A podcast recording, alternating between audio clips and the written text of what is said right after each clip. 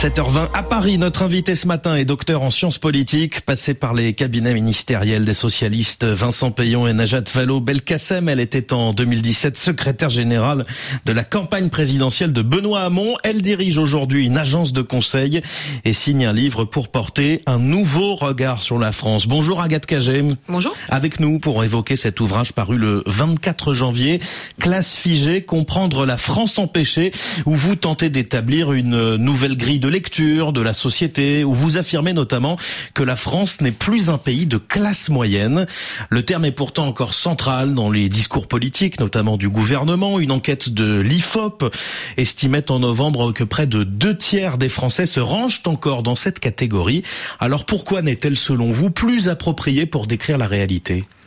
Le terme de classe moyenne reste central dans le discours politique parce que c'est une question de facilité. D'abord, il y a une image un peu de la France des classes moyennes qui était la France très positive des Trente Glorieuses où il y avait une forme de mobilité sociale, la possibilité d'avoir des parcours ascendants très forts. Donc faire référence à la France des classes moyennes, c'est faire référence à cette image positive. Hmm.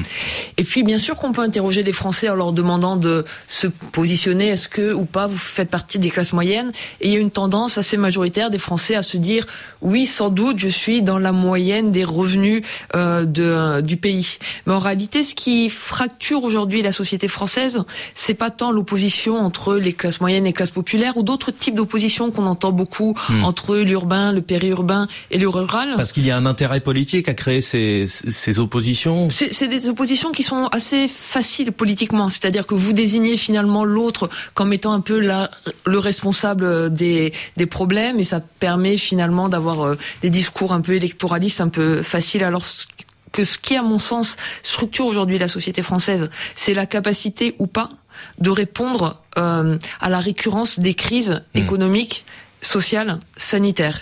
Et en réalité, l'immense majorité des Français aujourd'hui se trouve en incapacité de répondre à ces crises et voit d'une certaine manière une forme de dégradation continue et permanente de leur situation. C'est ce que j'appelle la France empêchée, celle qui se retrouve bloquée à la fois dans son rapport au travail, dans ses capacités de déplacement, dans la possibilité de construire son avenir et surtout dans la capacité de construire l'avenir de ses enfants.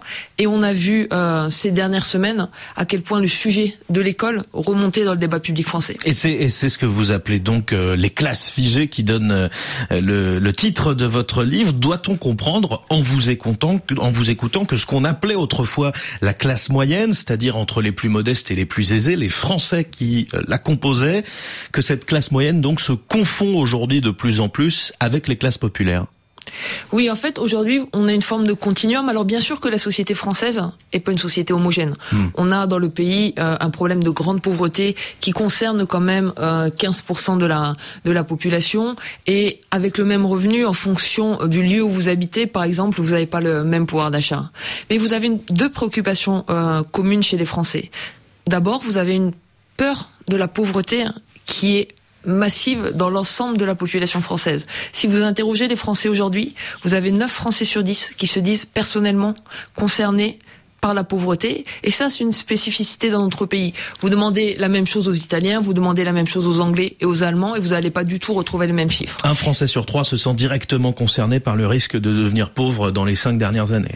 Exactement, il y a une peur euh, du déclassement qui est très marquée. Pourquoi? Parce que aujourd'hui, vous avez une problématique majeure dans la société française, c'est celle du déterminisme. C'est-à-dire mmh. que vous avez une mobilité qui s'est vraiment ralenti, à la fois la mobilité qu'on appelle intergénérationnelle, c'est-à-dire euh, la possibilité d'avoir des parcours ascendants entre des parents et ensuite leurs enfants, et la, la mobilité à l'intérieur même euh, d'un parcours euh, de vie. Aujourd'hui, si vous avez un niveau de vie d'ouvrier pour atteindre le niveau de vie d'un cadre, c'est 100 ans. Donc ça mmh. se fait pas à l'intérieur à l'intérieur d'une d'une vie. Et vous avez également le sujet du déterminisme scolaire qui est extrêmement fort, qui est extrêmement fort, ce qui veut dire que le destin scolaire des enfants et en grande partie en France et bien plus qu'ailleurs déterminé euh, par la catégorie socio-professionnelle de leurs parents. Avant même d'entrer à l'école maternelle, on peut savoir à peu près quelle va être votre trajectoire scolaire. Et si la France n'arrive pas à corriger ce déterminisme scolaire, alors elle ne permet plus d'ouvrir l'horizon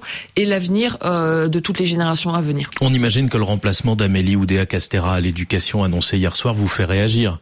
Bah, ce, ce, remplacement était nécessaire parce qu'il y avait une perte de confiance euh, entre la communauté éducative et l'ancienne ministre de, de l'Éducation. Ce qui me fait surtout réagir, c'est le fait que le débat sur la mixité sociale et la mixité scolaire est réapparu euh, de manière puissante ces dernières semaines. Hmm. L'école euh, a pas un rôle de filtre. Hein. On n'attend pas euh, de l'école française qu'elle soit en train de trier de manière très précoce entre tous les élèves. On attend de l'école française qu'elle soit en capacité de former l'ensemble d'une génération à très haut niveau, avec le problème du déterminisme et avec le problème de la non prise en charge de la mixité, de la diversité, de la richesse de la société française par l'école privée, on n'arrive plus à avoir une école qui parvient à former tout le monde euh, à très haut niveau en France et on a un discours et c'était un peu la logique de l'ancienne ministre et qui a contribué à cette demande très forte de son départ.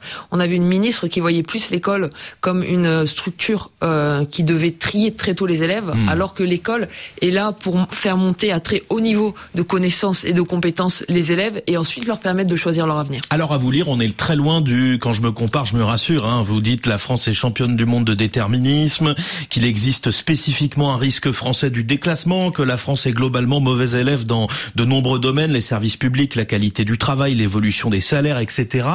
Comment l'expliquer alors que dans le même temps, la France reste la septième puissance économique mondiale, la troisième en Europe, et que le gouvernement met en avant la bonne santé de l'économie française? La France a des avantages. Moi, le constat que je fais, c'est une manière de dire attention, Hmm. Regardez aussi euh, cette situation d'empêchement dans laquelle euh, se situe la majorité des Français, parce qu'il faut avoir ce regard juste sur ce que vit la société française pour ensuite pouvoir apporter et construire les réponses politiques appropriées. Et si on parle de la France des classes moyennes, on n'a pas ce regard juste. Les comparaisons aussi que je fais, c'est une manière de dire, oui, on avait un état social très puissant, on avait une très bonne éducation, on avait une très bonne santé publique, on avait une très bonne justice, et aujourd'hui les professionnels nous disent attention, la situation se dégrade et hmm. se dégrade excessivement. On est la septième puissance économique, donc on peut attendre qu'en France on ait une meilleure dynamique des salaires que chez nos voisins. Le constat que je fais, c'est pas pour dire attention, la situation en France elle est catastrophique par rapport au reste du monde.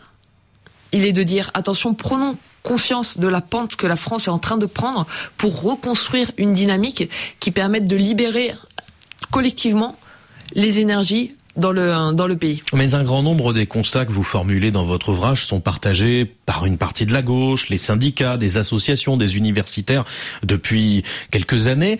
À qui s'adresse ce livre? À qui est-il destiné? Ce livre est vraiment destiné à, tout le monde. D'abord, c'est une manière euh, de permettre à l'ensemble des lecteurs de peut-être se reconnaître dans euh, cette notion de classe figée, de hmm. se dire voilà à travers cette notion aussi, au lieu euh, de me situer dans des oppositions un peu factices, je comprends euh, ce que je suis en train de vivre dans mon rapport au travail, dans le malaise que je peux avoir dans ma capacité de me déplacer, hmm. dans ce que je ressens aussi quand j'essaie de construire un avenir pour mes pour mes enfants. Faire émerger une nouvelle conscience de classe? D'une certaine manière, en tout cas, euh, faire émerger un discours politique où euh, il y a une correspondance entre ce que ressent la population hmm. et ce que dit le discours politique de la population au moment des Gilets jaunes. Ce qu'ont dit euh, les personnes qui ont participé à ce mouvement, c'était attention, il y a un décalage total entre tout ce que nous on vit et ce qu'on dit de la société française dans le débat public.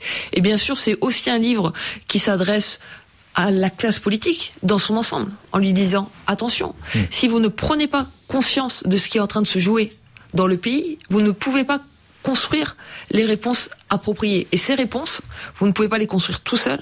C'est des réponses qu'il faut aussi construire avec les citoyens, les associations que vous citiez, les militants. C'est-à-dire que ça peut plus être imposé par le haut, mais ça doit être construit de manière horizontale. Merci Agathe Cagé, docteur en sciences politiques. Vous signez donc cet ouvrage Classe figée, comprendre la France empêchée. Merci d'avoir accepté l'invitation des RFI Matin et très bonne journée.